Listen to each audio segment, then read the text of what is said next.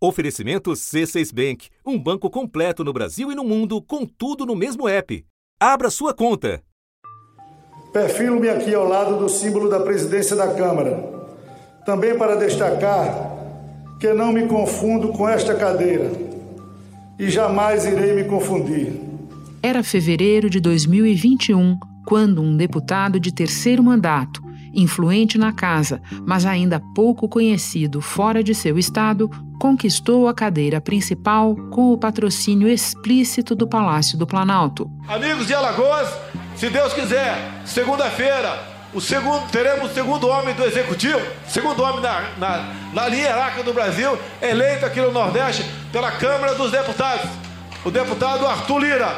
Se Deus quiser, o nosso presidente. No discurso de posse, um afago ao público interno. Tenho consciência do que sou estarei presidente.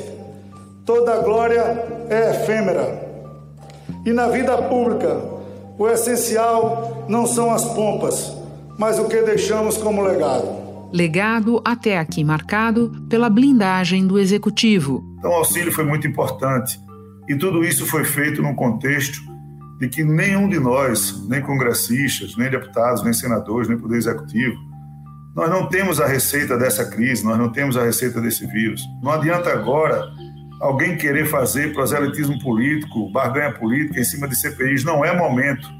Na frente a gente vai saber quem errou, quem acertou, quem fez de maneira correta, quem fez de maneira trabalhada, quem errou dolosamente, quem não errou.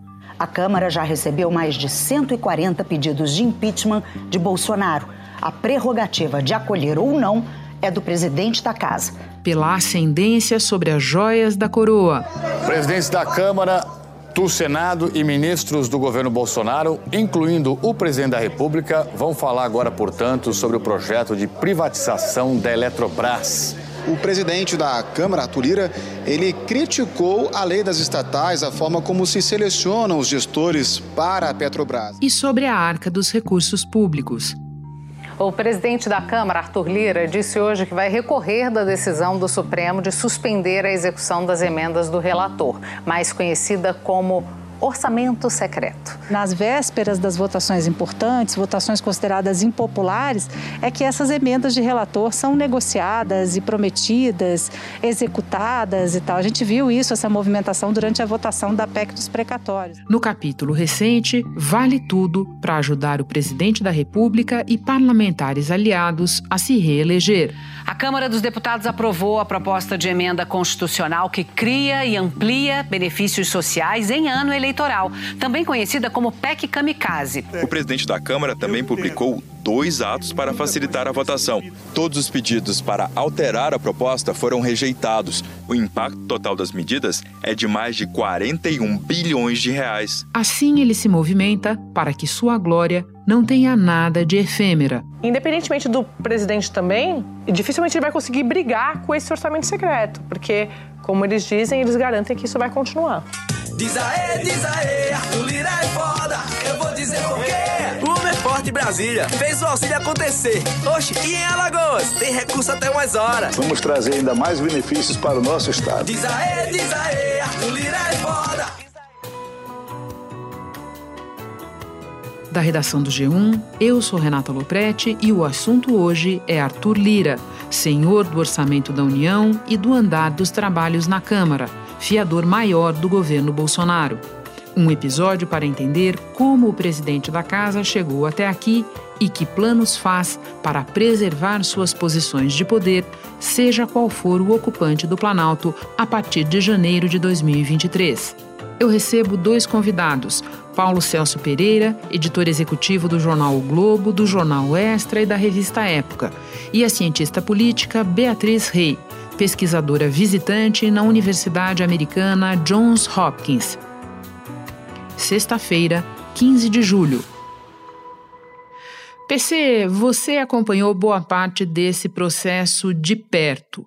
Como o Arthur Lira pavimentou a ascensão dele até a presidência da Câmara? O Arthur Lira, ele, ele é um político de uma família tradicional da política lagoana, né? O pai dele, é, Benedito de Lira, era senador e ele, depois de três mandatos como deputado estadual, ele chega à Câmara em 2011, justamente no momento em que outro, outra figura importante da política brasileira ascende na Câmara, que é o momento que o Eduardo Cunha começa a crescer.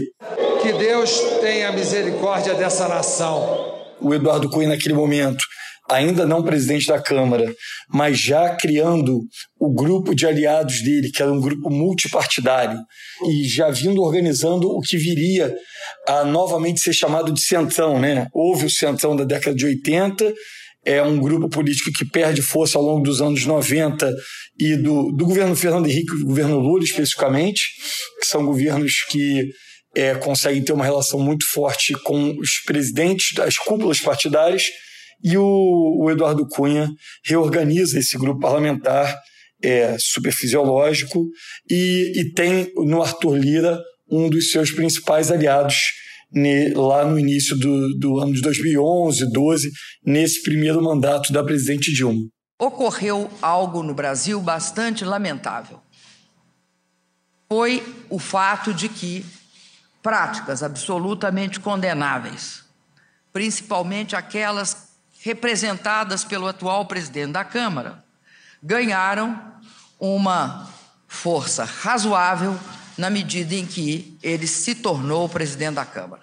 Está nas mãos de Eduardo Cunha colocar em votação projetos que o Palácio do Planalto não quer nem ouvir falar. É a chamada pauta-bomba são propostas que aumentam os gastos do governo. O Eduardo Cunha consegue se eleger em 2015, num, num momento ali derrotando o Palácio do Planalto, derrotando a presidente Dilma, e aí ele tem nesse momento o Arthur Lira como o presidente, ele elege em seguida o Arthur Lira nesse mesmo ano de 2015 como presidente da Comissão de Constituição e Justiça, que é a mais importante da Câmara.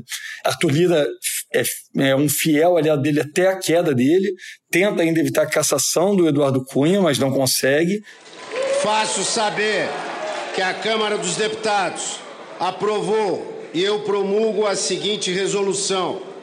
Artigo 1 Fica declarada a perda do mandato parlamentar do deputado Eduardo Cunha por conduta incompatível com o decoro parlamentar. E o Rodrigo Maia acende, então, naquele momento de transição ali, a Lava Jato muito forte, a gente tinha acabado de ter o impeachment, a queda do Eduardo Cunha, e surge o Rodrigo Maia, que acaba ficando três mandatos, né? Primeiro o mandato tampão, depois mais dois mandatos, e nesse período o Arthur Lira, digamos, passa a ser talvez a principal voz do Congresso do Centrão. Primeiro, fora da presidência da Câmara e, por fim, assumindo a presidência da Câmara é, no ano de 2021. 302 a 145. Foi esse o placar que definiu a escolha do deputado Arthur Lira, do Progressistas, como presidente da Câmara. O novo presidente da Câmara comemorou a vitória ao lado do pai, o ex-senador Benedito de Lira. É advogado e empresário, nascido em Maceió. Este é o oitavo mandato dele como parlamentar. Ele foi duas vezes vereador na cidade de Maceió, três vezes deputado estadual e agora está no seu terceiro mandato como deputado federal. PCI, a partir daí, com ele já na cadeira de presidente da Câmara, como é que a vida do Bolsonaro melhora muito? Ela melhora exponencialmente, né, Renata? O Rodrigo Maia não era exatamente o adversário do Bolsonaro. Eles, no início do mandato do Bolsonaro, até tem um momento ali de, de, de tentativa de um bom entendimento. Mas o Rodrigo Maia era um independente. Então ele tinha acordos com a esquerda, tinha acordos com grupos da direita. E você ter alguém que seja seu fiel aliado é muito importante. O, o, o presidente Jair Bolsonaro, só, se só da gente observar o que ele conseguiu nos últimos meses com o Arthur Lira, a PEC dessa semana, essa PEC eleitoral e eleitoreira, que não teria conseguido ser votada essa semana, não fossem as manobras do Arthur Lira, mas foram diversos momentos. Isso sem falar, é claro, dos inúmeros pedidos de impeachment contra o presidente Bolsonaro que o, o presidente Arthur Lira simplesmente sentou em cima, enterrou, né? Mas acontece que para ele interessa realmente que a gaveta fique muito cheia de pedidos de impeachment. Quanto mais pedidos de impeachment ele tiver, mais força ele tem sobre o presidente da República. Mais serviços ele presta ao presidente da República, trancando a gaveta. Voltando o foco para o Lira, uma vez sentado na cadeira de presidente da Câmara, como ele ampliou e consolidou o próprio poder? Ele ascende ao cargo em boa medida da, pela mesma razão que ele se consolida no cargo, que é o orçamento secreto. Né? O orçamento secreto é criado ainda no, no, na gestão do Rodrigo Maia, mas quem define a manobra do orçamento secreto, quem gere o orçamento secreto, e essa é a forma que ele consegue se eleger, o Arthur Lira, o, o Palácio Planalto deixa claro para os parlamentares que quem ia controlar e dizer quem ia receber quanto do orçamento era o Arthur Lira, e assim ele consegue é, pavimentar sua ascensão à, à, presidência da Câmara e controlar a Câmara. Né? Se a gente olhar essa semana, é claro que ele faz uma manobra regimental ali é, dura para conseguir tratorar é, a oposição e fazer e, e realizar a aprovação da, da PEC eleitoral, mas ele, ao mesmo tempo, tinha a maioria parlamentar ali, ainda que remota, para votar essa PEC. Né? Ele, ele tem uma maioria clara, é um controle de uma maioria muito clara na Câmara. E isso se dá, sobretudo, através da gestão do orçamento secreto, mas também por outros instrumentos que são muito valiosos na Câmara é, na gestão dessa, dessas relações parlamentares. Ele é quem define quais são os parlamentares que vão ter peso na discussão de temas que são caros a eles, quais são os parlamentares que terão cargos dentro da Câmara, cargos de importância, que nomearão inclusive assessorias relevantes, números, é, um número relevante de assessores, e, por fim, quais são os parlamentares que vão receber nacos maiores do orçamento. PC, eu acho que vale mencionar também que, paralelamente a esse processo interno ao legislativo que você descreve, há o fato de que o PP, o partido do Lira, foi se assenhorando de posições cada vez mais importantes no próprio governo, né? Sem dúvida, sem dúvida. O PP finalmente chegou à Casa Civil do governo, que é um cargo é, inimaginável até bem pouco tempo atrás para algum partido do Centrão. A Casa Civil é o ministério que, em essência, é, organiza o governo como um todo e, e, tradicionalmente é entregue a aliados muito próximos do presidente da República. O presidente Jair Bolsonaro disse que o convite para o senador Ciro Nogueira, presidente do Progressistas, um dos principais partidos do Centrão, assumir a Casa Civil, foi aceito. É, mas esse é só um caso, né? Ele, eu, o, o presidente Arthur Lira tem, teve influência em nomeação de boa parte do segundo escalão do governo, em diversos cargos que têm importância regional. E, finalmente, a gente viu a influência dele na queda do presidente da Petrobras. Nós estamos perplexos num feriado.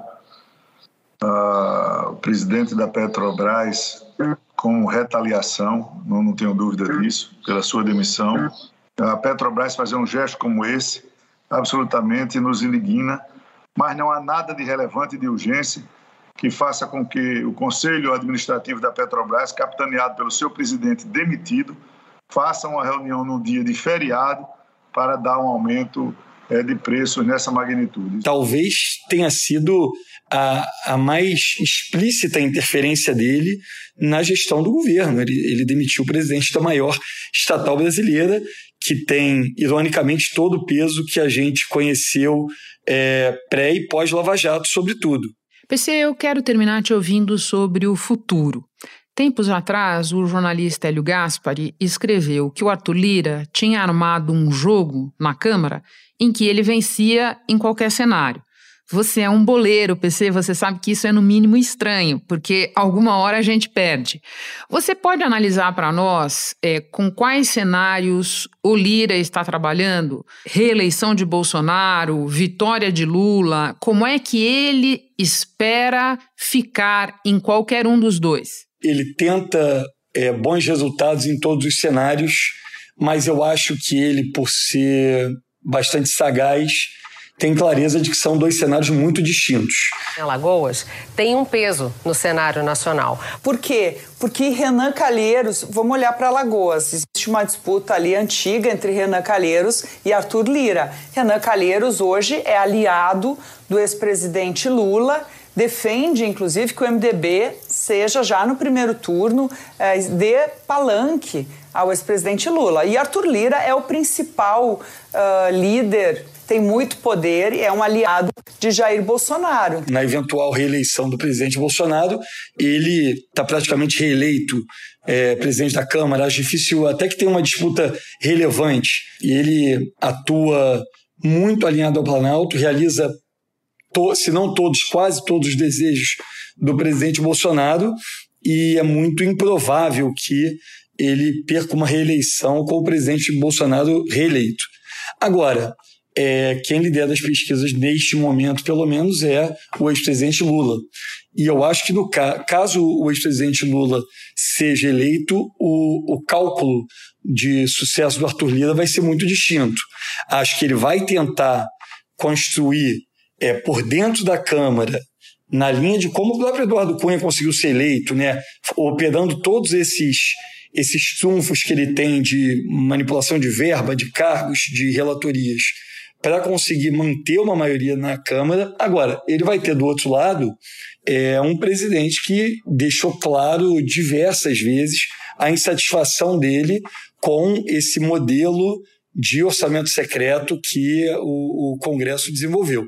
O ex-presidente Lula ele foi a Brasília e ele criticou o orçamento secreto numa reunião com senadores, ali a bancada do PT, na residência oficial do presidente do Senado, Rodrigo Pacheco. E acho que não é desejo do presidente Lula que o Arthur Lira seja presidente da Câmara em um eventual mandato seu. Agora, o jogo da presidência da Câmara, o presidente Lula já perdeu uma vez em 2005, quando tentou colocar um parlamentar que não era muito popular na casa para disputar e viu Severino Cavalcante ser eleito presidente da Câmara. A Dilma perdeu em 2015 com consequências bastante nefastas para ela e para o país, que, que todo mundo conhece. É, quais são essas consequências? PC, vou lembrar para quem nos ouve e não acompanha de perto esse processo que o cargo de presidente da Câmara tem um mandato bienal e que o presidente tem o direito de concorrer a uma reeleição desde que não seja na mesma legislatura. É por isso que tanto o Arthur Lira quanto o Rodrigo Pacheco no Senado podem, em tese, tentar ficar nos mandatos no próximo biênio. PC, muito obrigada pela conversa, um prazer te receber de volta no assunto, fazia tempo que você não vinha. Bom trabalho aí. Obrigado, Renato, prazer é sempre meu. Estou aqui à disposição. Espera um instante que eu já volto para conversar com a Beatriz Rei. Com o C6 Bank, você está no topo da experiência que um banco pode te oferecer. Você tem tudo para sua vida financeira no mesmo app, no Brasil e no mundo todo a primeira conta global do país e atendimento personalizado, além de uma plataforma de investimentos em real e dólar com produtos exclusivos oferecidos pelo C6 em parceria com o JP Morgan Asset Management. Quer aproveitar hoje o que os outros bancos só vão oferecer amanhã? Conheça o C6 Bank. Tá esperando o quê? C6 Bank. Beatriz, eu conversava com o Paulo Celso sobre a trajetória e as perspectivas futuras do Arthur Lira. Com você, eu quero me deter num traço distintivo dele na presidência da Câmara, que é o ritmo legislativo frenético.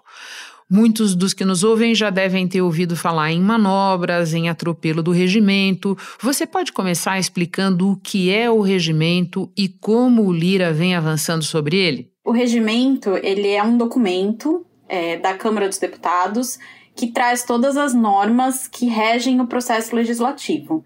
Então, tudo desde composição é, de comissão, quem participa, quem pode falar durante debate, qual tipo de projeto de lei vai para qual comissão, tudo isso é regrado dentro do regimento, né?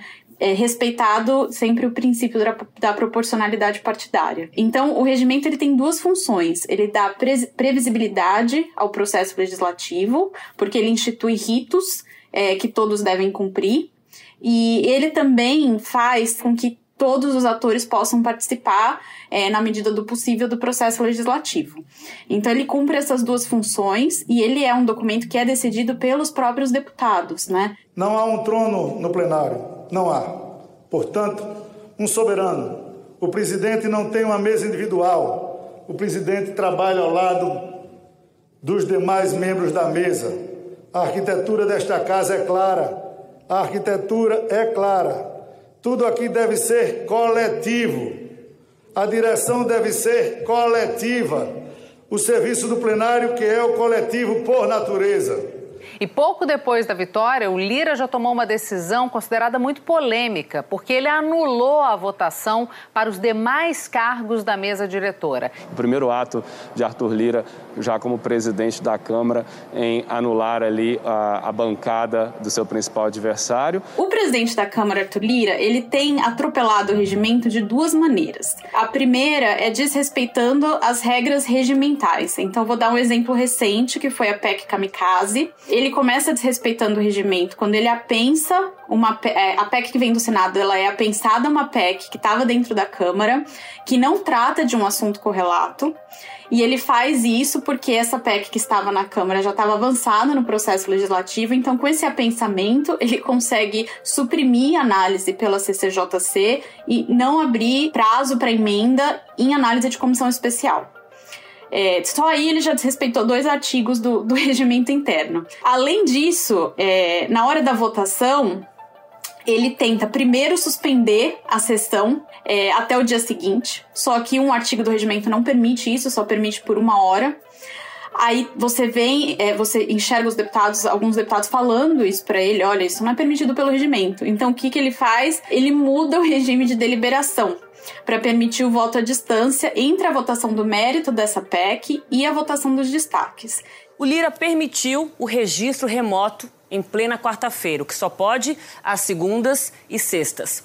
Também autorizou o voto de parlamentares em licença médica, pelas regras? Não poderia.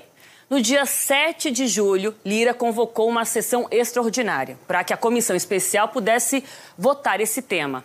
Essa sessão durou menos de um minuto, ou seja, etapa cumprida a toque de caixa, sem nenhum debate, sem nenhum debate para alterar a Constituição brasileira.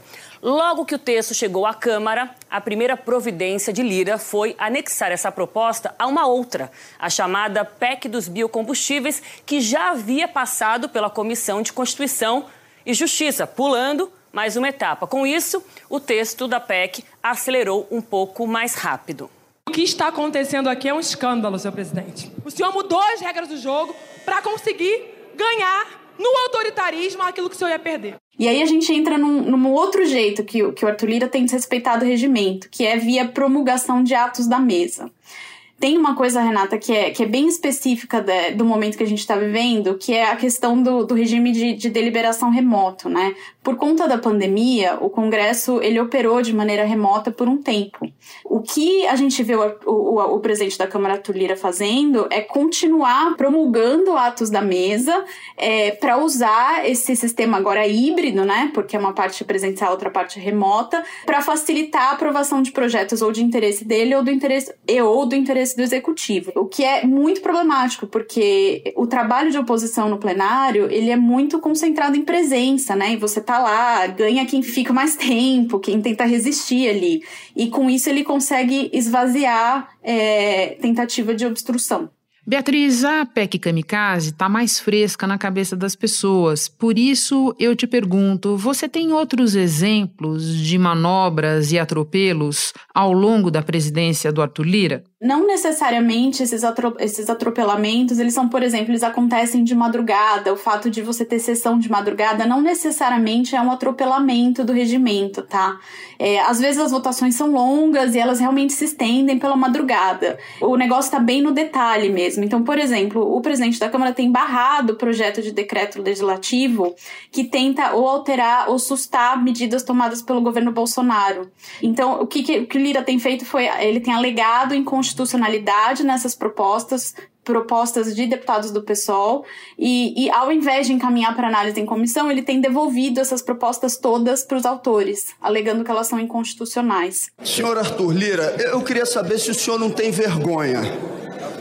Gostaria de saber se o senhor não tem vergonha.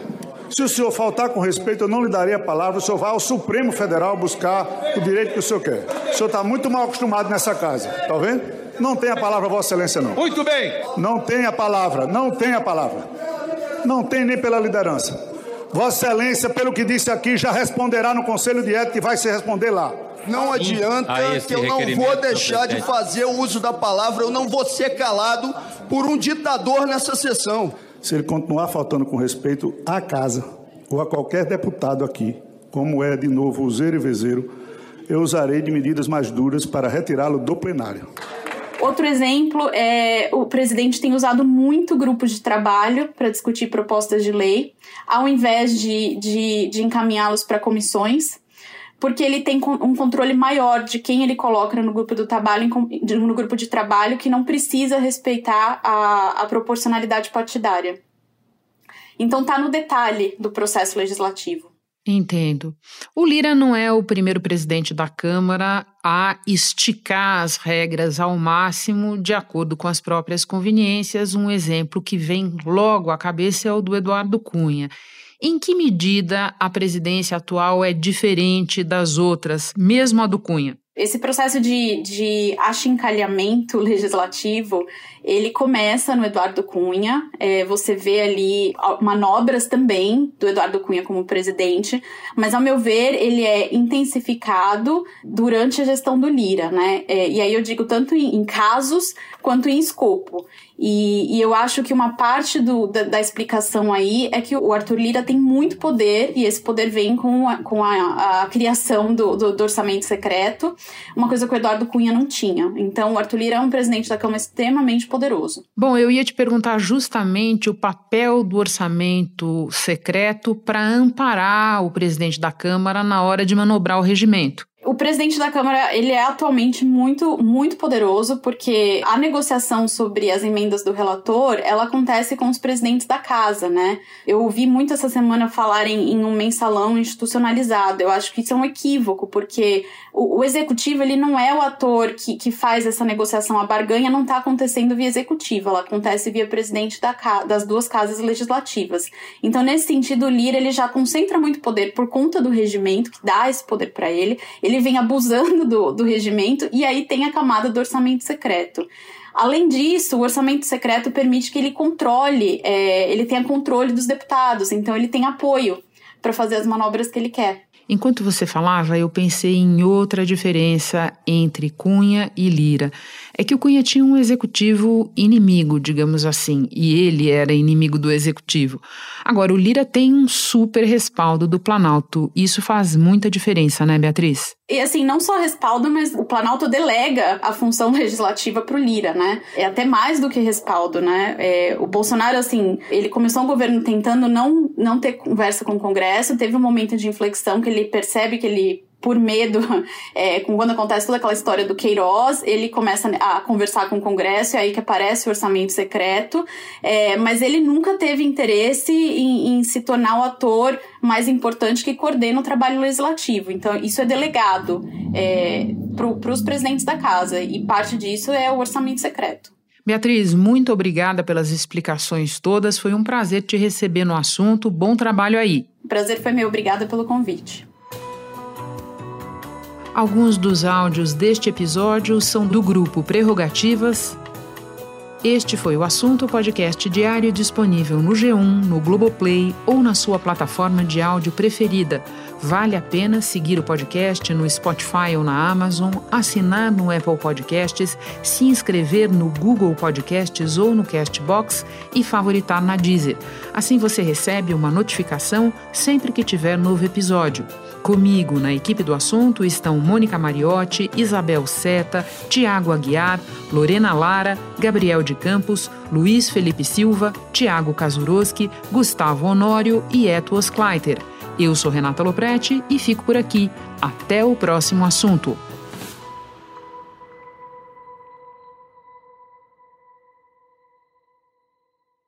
Você no topo da experiência financeira que um banco pode oferecer.